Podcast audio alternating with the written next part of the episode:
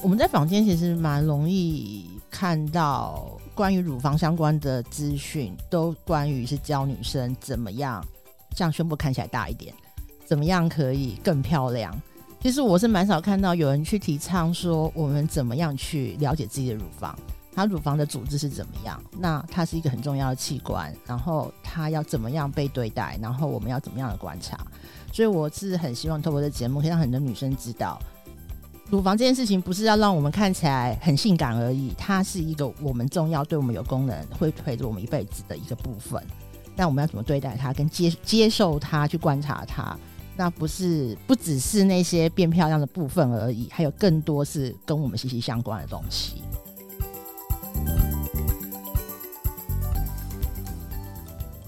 大家好，我是事实好龄的妮塔啊，今天呢很开心，我们又邀请到两位，就是我们的重量级来宾嘛，是这样说，一位是我们的乳房外科周训环周医生，一位是阿登，那请两位跟大家打个招呼，周医生，Hello，大家好，嗨，大家好。好，那这一集呀、其实前几集我们都陆续有跟啊、周医生跟阿等其实分享了还蛮多乳房健康跟关于乳房的一呃乳癌的一些健康知识。这一集阿等。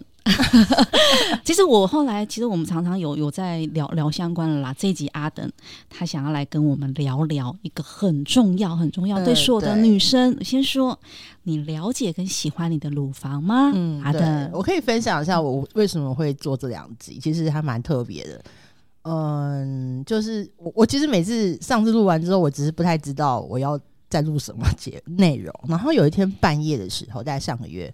我的一个很好的朋友，然后他本身是对医疗专业有认知的，因为他长期在帮当医院的法务顾问，因为他是要帮医生打那个医医纠的的那个律律师。对啊，什么叫医纠？医疗纠纷？哦哦哦，我想我以为是什么针灸？他他没有，他是那个医医院专属的法务顾问。对，然后他半夜赖我的时候跟我说：“阿等，那个我我要问你一件事情，有什么事？”他说：“你只有周医生一个医生嘛？”我就。很惊讶，说：“哈，什么意思？我听不太懂。”他说：“他在他的乳房摸到硬块、硬硬的东西，然后他搞不清楚是因为他最近变瘦，还是真的怎么了。可是他年纪也到了，然后他说：‘是不是我要先挂一个什么东西，确认是乳癌之后，才能去看周医生？’我说：‘哈，什么意思？’我说：‘不是啊，而且第一是只要乳房相关的问题都应该去乳外，再来是。”周医生很多病人是良性的，不是都是只有恶性，他也不是专看癌症。然后他还惊讶说：“原来是这样。”我就说：“我更惊讶是你不知道吗？”他说：“他完全不知道，他没概念，他也不知道挂哪一科。”我说：“你对医疗那么了解，你居然不知道？”他说：“完全没概念。”我才惊讶说：“原来一般人完全不知道要怎么样，当乳房有异状的时候，或者他想要做定期检查的时候，他要怎么办？”然后我才惊觉，我或许应该这一集要做的是乳房相关。那再是，我觉得这个乳房对女人而言是一件蛮独特的东西，就是也不是东西，它是在我们独特的存在，因为它会跟着我们的身体。那它又跟审美观有关，跟价值观有关。然后你又要拿你的乳房去让很多人看到，那这东西其实很微妙，因为它又是器官的一部分，那它又是你心理价值或者跟你的心理会息息相关。所以我觉得应该来做一题这个。对，因为主要我觉得台湾应该，因为连我都没有过了，我从来没有认真的了解我的乳房的形状跟外形。那我在发现我有肿瘤的时候，其实是外形先改变。嗯，其实是啊，因为我的外形，因为我觉得每个人可能不太一样，因为也。所以我还觉得说这两集可以做乳房相关的。嗯，周医生，我听到阿登这样讲，其实我我自己就冒了两个问题。第一个是我一直忘记问周医生的，你刚刚讲乳房外科，请问有乳房内科吗？在台湾是这样，就是我们的乳房外科大部分都是从一般外科分出来的。嗯，哦，就是说我们在住院医师外科训练的时候，其实我们都要学一些一般外科的东西。嗯、那一般外科其实包山包海，包括。从从脖子、从甲状腺啦、乳房啦，然后肝啦、胆啦、胃啦、肠子等等一大堆的地方，都是属于一般外科。那只是我们一般外科里面的一个分科，乳房外科哦。那通常是你说乳房内科是通常没有这种东西，可是还是很很多内科医师在做乳癌相关。那他们都是在做肿瘤科，因为你如果今天摸到一个肿瘤，它是良性的肿瘤的时候，你其实不需要去看个内科，因为内科也没有办法处理哦，他没有办法帮你。把那个瘤开刀拿掉。可当你今天是一个乳癌的的病人的时候，其实我们除了外科手术之外，其实要用很多很多内科的治疗，哦，很多药物的治疗，包括诶、荷尔蒙治疗啊、化学治疗、标靶治疗、免疫治疗，哦，都等等，就那个那个就是其实是属于内科的。那个就算是内科的范围，对，那其实内科的范围。而、嗯啊、只是现在在台湾，大部分乳房外科医师就是他们都有兼做一些药物治疗的部分。哦，这样就是应该是说这样比较算是一个整合性的问题。嗯、就你其实只要乳房有问题，其实你来乳房外科看，其实就任何事情都可以都可以帮你解决。懂？我我这么问周医生，是回应到你刚刚讲你的朋友。我自己啊，如果我的乳房摸到硬块，我觉得我第一个反应是我会跟你。朋友一样，然后我就会科嘛，这样我对我我应该会去挂妇产科。还有一个是啊，我刚刚为什么问了周医师？因为之前我今天突然想到说，诶，乳房外科，但是肿瘤我这种事情对我来讲，它不是算是内科嘛？因为我觉得外科好像是外面的外在外面的。所以我就我就是我懂你那个朋友 为什么他不知道要找，你知道我这个这个观念一定要理清。对我我觉得需要被，因为我觉得哎、欸，真的，因为一般人，比如我摸到哪边里面肿个东西，就什么，我要么就去找，真的就是会想要找的是内科或肿瘤科，我不会立马去找外科医生。因为外科哈，外科医生的英文是 surgeon，嗯嗯，surgeon 就是手术的，那 surgeon 就是动做 surgery 的人，所以就是动手术的人。所以其实简单来讲，外科不是在外面的东西。哎，你看我们今天是不是很好笑？我对我真的觉得在外面的东西就叫做外科。因为就是动会动手术的这个就是在外在外科哦。那那那其实你刚刚问题其实很多，其实都很常见，就是我们常常遇到的病人，他不是一开始来看我们乳房外科，虽然他是乳房磨到硬块，所以很多人会先去。有很多人会看肿瘤科，因为他摸到一个肿瘤嘛。嗯，那有些人会去看加医科。哦，对，因为他不知道，他不知道挂什么科。然后他有些人会去挂妇产科，因为他觉得是妇女健康相关，就是妇产科会处理。那确实也是有一些妇产科医师，他们也会做乳房超音波。嘿，可是如果真的说处理要开刀或怎么样，他们也是会转到我们这边来。那我再问一下周医生，让我先问一下他。请问周医生是不是有很多是转诊过来的？因为他们原来就像刚刚阿登的朋友跟我们这种乱挂乱挂，然后被可以，然后就被转到你这边来。一开始不是挂你的科，哎、欸，这这个也有，就是包括他自己摸到先去挂某一科，之后转过来。那大部分其实还有很多的病人来源是，比如说你先去做健康检查，因为现在健康检查包山包海，就是全套检查。那健康检查完发现你哪一边有问题的时候，那这个时候。诶、欸，那个健康检查的那个诊所或者是一些健康中心，他们就会帮说，诶、欸，这个建议要挂什么科，什么这个要建议挂什么科。哦，哦，所以你本来以为自己都很健康，结果你去完健康检查就发现，欸、你要挂十科，就对，这样这样的状况也是有。那那还有一个很重要，就是乳癌筛检这个东西啦，然、嗯、后那就是我们，因为我们现在国健署的一个癌癌症筛检的政策嘛，然后那那就是我们有，因为我们年纪到了，嗯、那个两位看起来可能年轻，可能还没有接到卫生卫生所的电话。周医生今天好善良，嘴巴好甜哦。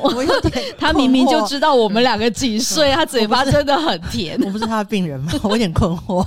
所以你们看起来这一副没有接过卫生所电话的感觉。应该是我接过，我跳过。哦，因为因为满满四十五岁哈，满四十五岁，我们就是卫我们卫生所的同仁就会打电话说：“哎，你年纪到了，你应该要来做乳癌筛检哦。”那实际上，我们台湾真正满四十五岁到六十九岁中间，每两年有乖乖做乳癌筛检的比例呢，大概只有四成左右。嗯，哦，那相较韩国来讲，韩国是六成，所以他们就会用这个乳癌筛检，这个乳房摄影的检查，他们就会。抓到很多很多更早期的、更早期的乳癌。那当然我们知道，癌症就是早期诊断、早期治疗，嗯、其实当然你你的存活率就会比较好嘛。哦，所以也有很多人是就是做那个乳癌筛检，发现有问题，然后因为这个是国家的政策，有问题他们就直接会帮你挂号，号说，哎、欸，你你礼拜几什么挂哪个医师几号，就会帮你挂号。医院帮你选好吗？你你你可以跟他说你想要在哪边看。哦，真的、啊？对对。所以你的朋友应该也是很年轻吧？很年轻，所以他没有接到未未见署电话，因为他不到没接到电话的。哦、他比较特别，因为他不到四十岁，然后他可是他有家族病史。那他因为他跟我最其实最近可以分享，我最近我身边有蛮多四十岁以下的女生或她的老婆发现乳癌，就特别多。然后其实你知道，对于因为是在四十岁以下而言，对我们这件事情太遥遥远了。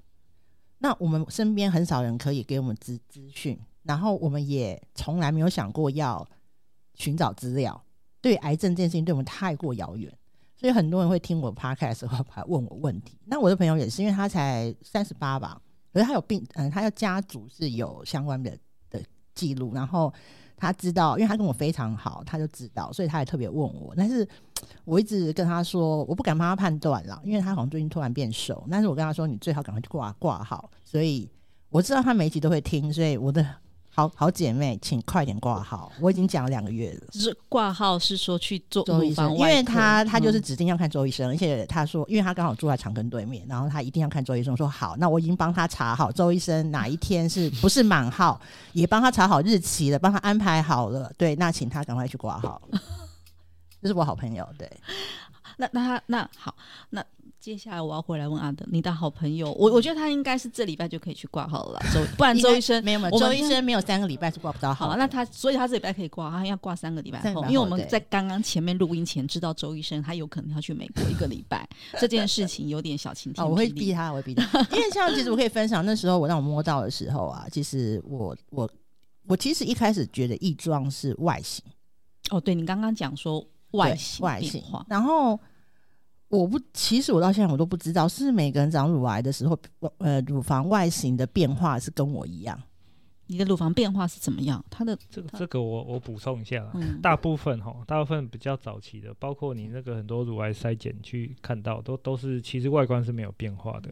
那通常外观要有变化，通常就表示你的你的这个。瘤可能比较大，或是它长得比较靠近皮肤或是乳头，嗯、那那它长在那个附近的时候，它因为那个那个肿瘤它一直在扩扩张的时候，它会把旁边的一些组织往往往里面拉，所以你的皮肤可能就会凹陷，或是你长在乳头下，乳头可能就会凹陷哦。那其实我们临床上看到很多病人，就是他们说，哎、欸，我他乳头凹陷，哈，所以就有些人紧张。不过有有些人是他天生的啦。哎、欸，周医生，我我想问一下哦，为什么我常常听到？乳就是乳癌的话，它的一个很明显的是乳头凹陷。为什么是在乳头凹陷这边？是因为乳子腺或什么的关系吗？没有，就是我刚刚跟你讲，它它长在那个乳头正下方的时候。哦，如果它那个瘤是长在乳头的正下方，就会造成乳头的凹陷。如果今天这个瘤它长得离乳头乳头非常非常远，它其实再怎么大也很难会造成乳房乳头凹陷。哦，懂。所以所以阿德，你的外观是在皮肤。嗯，对，因为其实我还会说，我想说这一集是，我觉得台湾女生很少，我觉得很少，我们去很认真在镜子前面观察你两边的乳房的外形，嗯，跟大小，根本不用说去自己摸，对，摸是另外一种，但是外形跟大小跟你它有没有什么变化，还有，因为我们很少在镜子面前很认真的去观看我们的乳房，它的不管摸起来的触感跟它的外形看起来的样子。那因为其实我因为想我我我相信一般跟我想象应该是类似，就是我们觉得有肿瘤的话应该是往外凸的，但是我是变平的。我的那个部位一开始其实我摸到的时候，它的那个已经不是圆弧状，已经是变平的。因为我的位置是比较靠近皮肤的，比较外面，比较外，因为我的位置比较下面，对对外围。嗯、但是那时候要是。嗯，这是我看到在外形，但是我有听过很多人，比如说他的变化是，他可能像是长皮肤什么湿疹，但是他皮肤表面有一些乳房的表面有一些变化，所以我还觉得其实女生的怎么样去观察你的乳房的一直以来的变化变得很重要。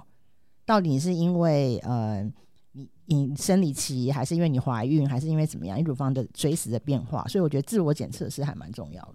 嗯，你刚阿等讲到皮肤变平，其实它是它就是凹陷的，对对，对，它其实就是凹陷。我后来才知道，因为它本来是一个往外扩的，对，它本来是圆弧状，它已经变成平，它其实已经有点被拉进去了。了所以这种就是你如果没有这个时候没有发现的时候，你再过一阵子，它可能就真的会整个会内，嗯，就是会就会内凹进去。那那不是不是所有的肿瘤都会造成凹陷啊？那其实真正造成凹陷的肿瘤其实也没有很多，所以其实大部分哦其实是。你长个肿瘤，然后会让你的你本来已经那个圆弧状再更突，再再更突出来，所以它会造成两边看起来大小不一样。最明最清楚、最明显的就是两边大小不同，就马上变。这样我就很我就很明确，两边就立刻不一样。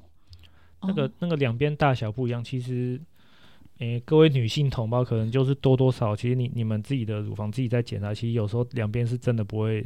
这么这么对称，正常来说是也不一定完全会对称。对，正常来讲不一定完全会对称。嗯、所以其实我们刚刚讲到那个乳癌的乳房摄影的筛检嘛，其实他们很我们很多看到的其实是他他发现两边乳房不对称，所以叫你回来说看是不是有问题。那可是不对称这件事情，就是就是有可能其实你只是天生两边就是不对称而已。嗯、哦，那那也有可能是这个不对称是造是因为你真的长了某个。真的长了一个肿瘤，造成我们影像上看起来不对称，哦，所以这个不对称也是常常我们在处理或是解决的一个问题。嗯，因为我想问一下，作为什么叫做处理跟解决的问题？怎么处理跟解决大小不对称？没有没有，这哎。不对称没有要处理，我没有只是说处理，不我想说可以处理大小不对称，不对称这个原因到底是什么？我们要去要检查，要检查看看啊。因为我刚刚听到哦，可以处理大小，我乳房外科医生你可以可以兼具处处理大小不对称。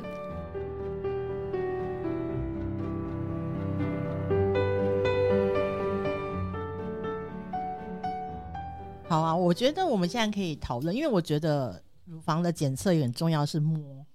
因为连我都不太会摸，哎、欸，这样被医生知道，连你都不太会。对，因为比如说，如果你乳房有点异状的话，而且其实，但是你其实，我后来才知道，你要摸你的淋巴，因为旁边有淋巴。对，有的人会看淋巴可以摸到，如果你有长或者一颗一颗的，其实我不会。然后每次医生说你要摸你的左边，但是我真的不会摸，所以我也没有摸。是，然后再来是因为其实呃，有时候我觉得乳房的里面的状态会跟你的生理期还有胖瘦有关。你要是摸到是肋骨，还是你摸到是真的里面有硬块？我我觉得女生都不太会辨别。哎呀，等在座医生会长，我先问，我先问一下问题，就是我知道有一种感觉，生理期的时候，我的那个胸部就乳房它会是长肿的，呃，长肿肿肿胀胀的。那这个这时候不是会误判说，那到底是不是硬块，还不是硬块吗？肿瘤吗？医生，你会建议，比如说，比如说在摸乳房，就是乳房在这要是不是要避过生理期？那所以刚刚阿等前面就讲一个很重要的观念，嗯、就是我们要认识自己的乳房。所以如果说，如果说你每一次生理期来之前的那个肿胀感觉都一样的，然后生理期完那个就消了，其实这个就是正常的。嗯哦，因为那个只是我们乳房因为荷尔蒙的变化，它只是一个生理性周期的一个变化而已。哦，那再补充一点就是。身为病人或是一般大众，其实不会摸是很正常的一件事情。如果大家都会摸，我们就不用，我们就不用，他们不用，医生就不用触诊了，因为你们都知道什么是有问题。对对对，所以不会摸是很正常的事情啊。那我我讲几个比较错误的自自我检查的一些方式，错误的方式哦，就是。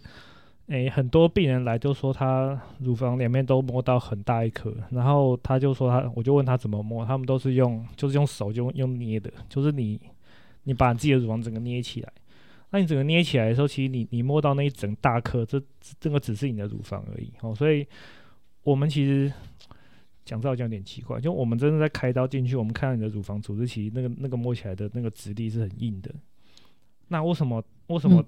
就是女人的乳房摸起来都软，是因为我们的乳房组织其实是被实际是被厚厚的一层脂肪吗？哦，被脂肪包起来，嗯、所以你摸到很软，是其实你那个软的是脂肪，嗯、那你真正的乳房的组织那个是硬的。嗯、那这样，所以当你用捏的时候呢，嗯、你就会把你整个乳房组织硬的用整个那一块捏起来，嗯、所以会觉得里面一一大块。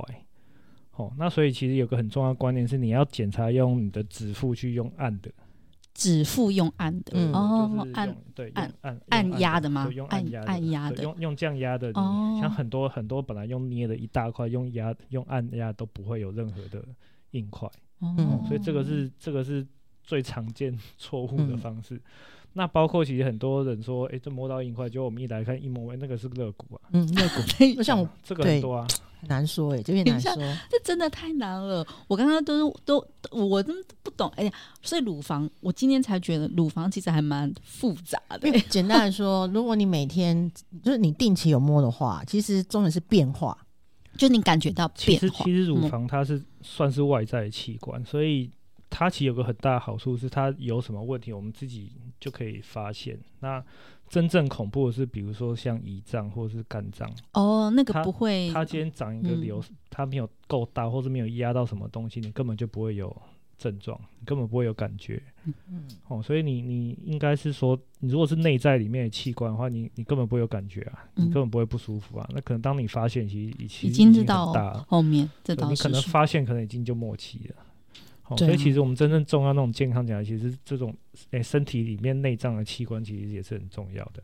嗯，对啊，所以我觉得乳房应该是，我觉得有摸到或者其实我觉得主要还是你有没有摸的习惯，有，然后我觉得会变化，会变化。那我觉得当你有变化的时候，你就要感觉到不太妙了。那你刚刚讲说阿登，你们进的周期，比如说每天洗澡的时候，理论上应该是，但是我没有了。因为如果说你。你那个月经要来之前，你觉得乳房很胀的时候，那时候你觉得就是摸起来都全部都一粒一粒、一颗一颗都不准的话，那其实你就可以在你每个月那个月经结结束的时候，因为那个时候是最不肿胀的时候，那个时候摸可能会比较准。哦，嗯、对，因为我刚刚问就是，对啊，那个如果是生理期，生理期结束之后，生理期结束，建议就是听众朋友是生理期结束之后，可以定期就是呃结束之后就摸，就是按压按压式的摸。嗯，那还有没有什么？其要跟我们，其实我也很小白，我真的完全完全都不知道哎、欸，啊，完全不知道。啊、乳乳房的硬块最好啊，像我们就是宣导一些正确的观念。我叫我今天真的又第一个宣导给主持人知道，真的真的，我很需要被喂教，我是最需要被喂教。没有，我只是觉得还有就是呃，我我觉得呃，我我知道很有很多也有很多人是在怀孕的时候发现，因为怀孕的时候你哺乳你会。本来乳房就会比较硬，然后在那个时候才发现有乳癌。那时候其实蛮难摸的，也是有人这样子，对吧？这应该是很少吧？因为你怀孕的时候，因为现在现在应该是说我们乳癌的发病年龄有有慢慢在年轻化的趋势嘛，这第一个。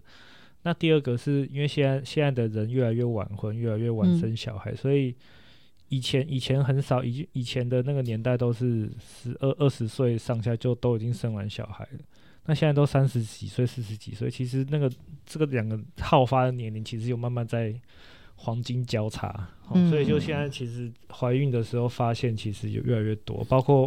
怀孕的时候发现，或是你正在喂喂、嗯、母奶的时候，天啊，我好惊讶哦！我一直以为，我一直以为怀孕跟喂母奶是，嗯、就是我以为怀孕跟喂母奶是它会让我们的生理的状，就是会有一些细，又会有一些变化是好的，因为我听说是这样子。这个是好的，没有错，就是但是会会发现乳癌，我真的，这个、你本来就有了。这个是公共卫生他们之前统计的一个结果，就是说，哎、欸，我们。我们一群人，他有喂过母奶的，和一群人没有喂过母奶的。他发现没有喂过母奶这些人呢，他的乳癌的发生率其实是比较高的。哦，哦，所以就是他们他们下了一个结论，就是诶，你有喂过母奶的人，你以后比较不会得乳癌。哦，欸、那可是你你在喂母奶当下，嗯、跟他当下有没有得乳癌没有关系，哦、因为其实这个都只是一个几率，只是几率跟统计，嗯、就是我们没有绝对，就是在医生里面，他只有不断的 就是几率的累积跟数据，没有，而且还要鼓励，就是我知道很多女生的乳癌是被另一半发现的。哦，对对，对，其实其实另一半蛮重要，因为我自己摸有时候不太准，然后就是让另一半摸。嗯，对，这其实是蛮是还蛮蛮准的。哎，我那我想要问一个哦，乳癌跟乳房大小有关系吗？这个是大家、嗯、这个很妙的题目。对，这是我也很想 问，因为你知道女乳房是那个女生还蛮重要的外在特质。从小到大，我们比较常听到你的你的几几啊，你的那呃、啊、那什么一罩杯啊 A 罩杯或者乳房大小，可是这个跟乳癌有绝对的关系吗？大跟小？其实大小没有关系啊，就是我刚刚有跟你们解释过，嗯、就是我们的乳房的构造其实是乳腺组织，它被被就是脂肪组织包在一起。那所以我们会去看你这个乳房里面的乳房组织和脂肪组织的比例。哦，所以如果今天的这个乳腺组织的比例比较高，它就是属于一个致密型的乳房，就乳房密度比较高。那这个也是说，之前的统计的结果发现，这种乳乳诶、欸、乳腺组织密度比较高的人的的乳癌的发生率比较高。乳腺密度比较高，对，那密度可能很抽，很抽，很很难呢。学理上我们听起来很难呢，就是里面有没有原 原则上饱不饱满吧？没有，不是不是，这跟饱不饱满没有关系。就也不是说你比较大就怎样就一定会比较饱满比较高的也不会，因为其实。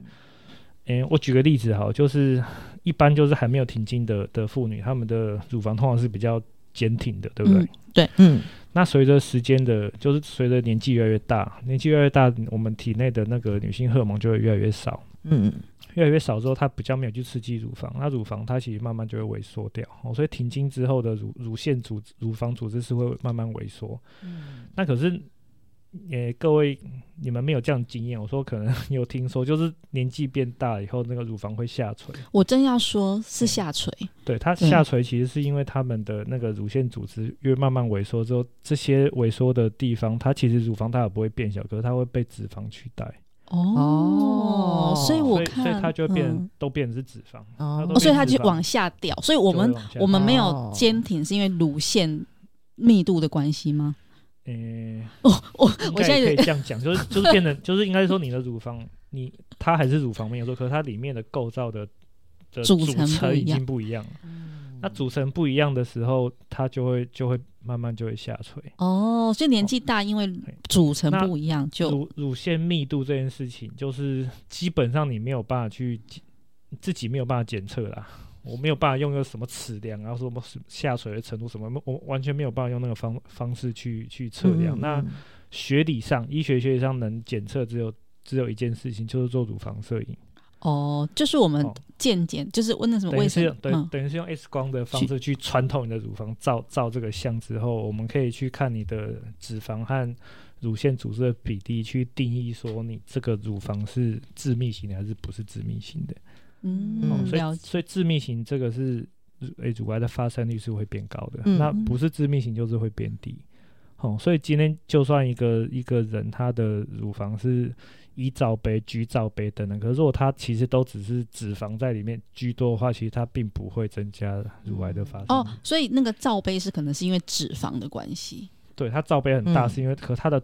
它的组成大部分是脂肪，哦，所以它不会虽然很大，可是它不会没有没有呃不是绝对的比例啊，不是乳癌就是很很比较高的比例。那小也不就是乳房小也不见得它乳癌的比例就比较低降低。对，如果说它很致密型的，那可能它还是还是会有一定的乳癌的。男男生也会得乳癌啊？嗯，这我好像之前听你说过。哎，所以致命型比较高的，所以做乳房摄影会比较痛，对不对？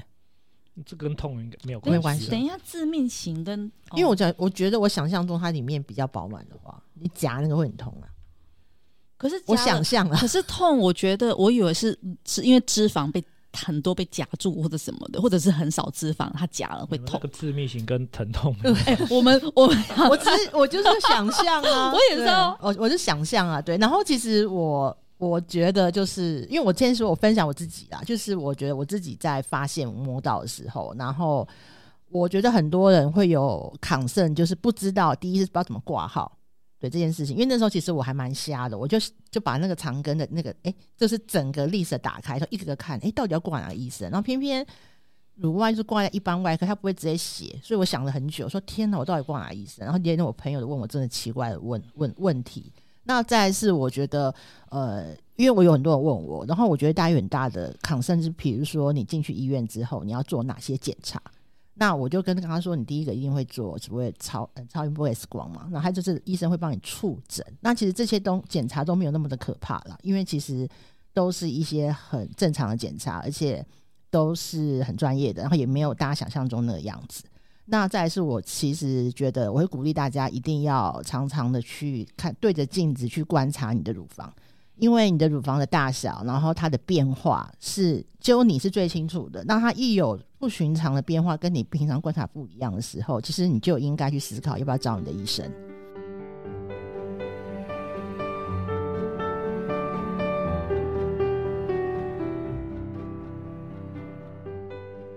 我自己的摸法是我就是洗澡的时候，因为会用肥皂嘛，然后我就会去顺便摸一下，但是我没有很认真摸了，因为我知道有的人是可以摸到一颗一颗啊什么什么，那我是完全不会，我就大概弄一下，就是观察一下而已。但是我自己在呃经历治疗之后，其实我对我的乳房有一些不一样的想法。如果我以前有比较认真的去摸的话，我觉得我相信我是更早的时候我就摸到了，所以我会很鼓励大家要多去关心你的乳房，然后尤其他会跟着你这么久，那。这个东西是我觉得台湾女生很少，那真的不是大小问题，也不是丰满与否的问题，而是你有没有好好的观察她长什么样子，她皮肤的状况是什么，她在每一个时期的变化，那才能去看你的乳房是不是需要去寻找医生，或者你要开始要多注意或什么之类的。对，这是我觉得我很想在这一集里面让大家知道的事情。嗯，对。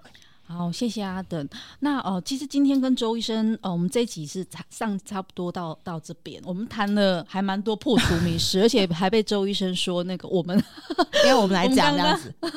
其实我我先说，我其实我其实做这集我有点愧疚，因为其实理论上周医生一直跟我说，我我应该要常常的检查我的乳房，愿意看我有没有变化，尤其是我现在的状况。然后你跟周医生是还有我的左边，然后但是现在我就是 要很坦诚，我我不会摸，所以我也。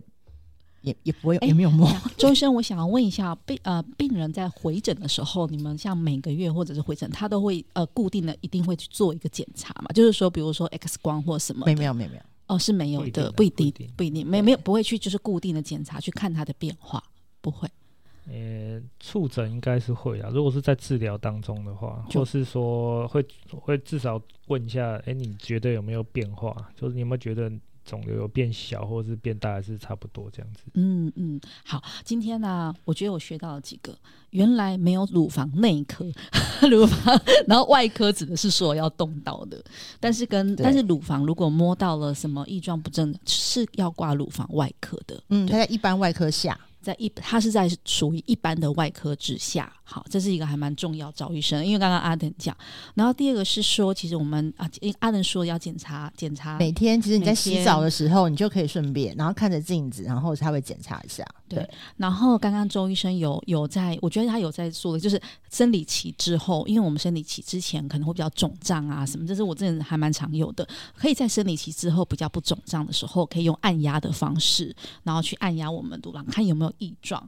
那大小有呃两边大小也是要观察，因为有些人可能天生不对称，对。可是那但但是如果发生的不异呃异常的大小，可能也是要去注意要去观察。嗯，嗯对。那这几个项就是大概有这几个。哎，周医生，我刚刚有没有漏掉什么还要再讲的补充？乳脂跟脂肪，对，乳腺密度跟脂肪是没有关。这个你知道这个真的需要笔记吗？对，而且这对一般人来讲很抽象啊，很抽象，你，你也不知道自己的状况。其实很简单，就是你摸到什么就先去挂号吧，就先去挂号，嗯，然后就挂。即使你怀孕期或哺乳期，你真的摸到了什么，你还是要去挂号，因为我觉得真的是让医生帮你判断。就像我朋友问我说，他就是突然因为突然变瘦，我说我哪知道你摸按下去到底是肋骨还是什么？哦，对，你就直接挂号吧。对，哎，可是很尴尬哎，如果我是肋骨，然后我去挂号，然后医生摸到肋骨，肋骨说，呃，然后医生说，哦，你这不是，这是肋骨。我觉得那很那就恭喜你吧，恭喜你，然后我会帮你退号。对呀。对啊，那我觉得很尴尬吧？哎，因为这是肋骨。那对，我最后补充一个很重，其实是一个很重要的观念啊，就是大部大部分一般人一般大众也不太会知道，就是我们大家都知道乳房自我检测很重要嘛，吼，可是就是我们以科学的角度，以以文文献上，哈，只有就是定期做乳房摄影这件事情，可以降低我们这个乳癌的死亡率。好，所以这个这个观念很重要，是也是给我们四十好龄的大家，因为。因为如果你今天是你已经满四十岁，然后如果你比如说你妈妈，嗯，或妈妈是乳癌，或是有姐妹有乳癌的话，那请你四十岁以后就可以开始去做定期的定期的乳乳房摄影的乳癌筛检的检查。哦，那如果你是满四十五岁，你没有家族病，也是四十五岁就可以去做。嗯，哦，因为我们台湾的女性其实去接受这样的检查比例就实在太低了，包括对啊，包括。对，我有做。等一下，我先说，我我是更小白，因为其实我四十三岁就摸到，但是而且我常常被问太多奇怪的问题了。哦，好，然后我就这样哈，然后就很困惑。然后因为大部分人就是会，我们其实都在门诊或怎样都会宣导。其实我们平常也是有很多，包括国建局他们也都会宣导这件事情。不过就是因为坊间传言太多想象，因为我常听到很多我朋友问我，就我就说你们的想象都有点奇怪，就是。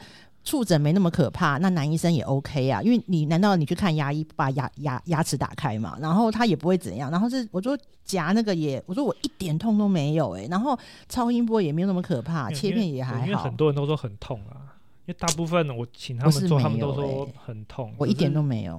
对，不过这个确实也是每个人，我觉得看每个人的痛感吧，对啊，体质还有痛感不一样。有有的人做真的不痛，有的人就真的蛮痛。我想问一下，定期是多久？一年、两年？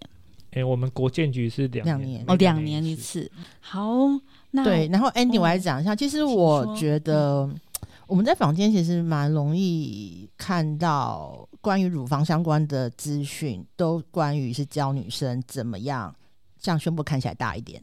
怎么样可以更漂亮？其实我是蛮少看到有人去提倡说我们怎么样去了解自己的乳房，它乳房的组织是怎么样？那它是一个很重要的器官，然后它要怎么样被对待？然后我们要怎么样的观察？所以我是很希望透过这节目，可以让很多女生知道，乳房这件事情不是要让我们看起来很性感而已，它是一个我们重要、对我们有功能、会陪着我们一辈子的一个部分。那我们要怎么对待它？跟接接受它，去观察它。那不是不只是那些变漂亮的部分而已，还有更多是跟我们息息相关的东西。那对，那其他还有一个其他，我们对乳房的知识会在下一集继续讲了，就是一些更深入的部分。对，好，谢谢周医生，谢谢阿德。那我们这一集就先到这边，我们下次见，拜拜，拜拜。拜拜。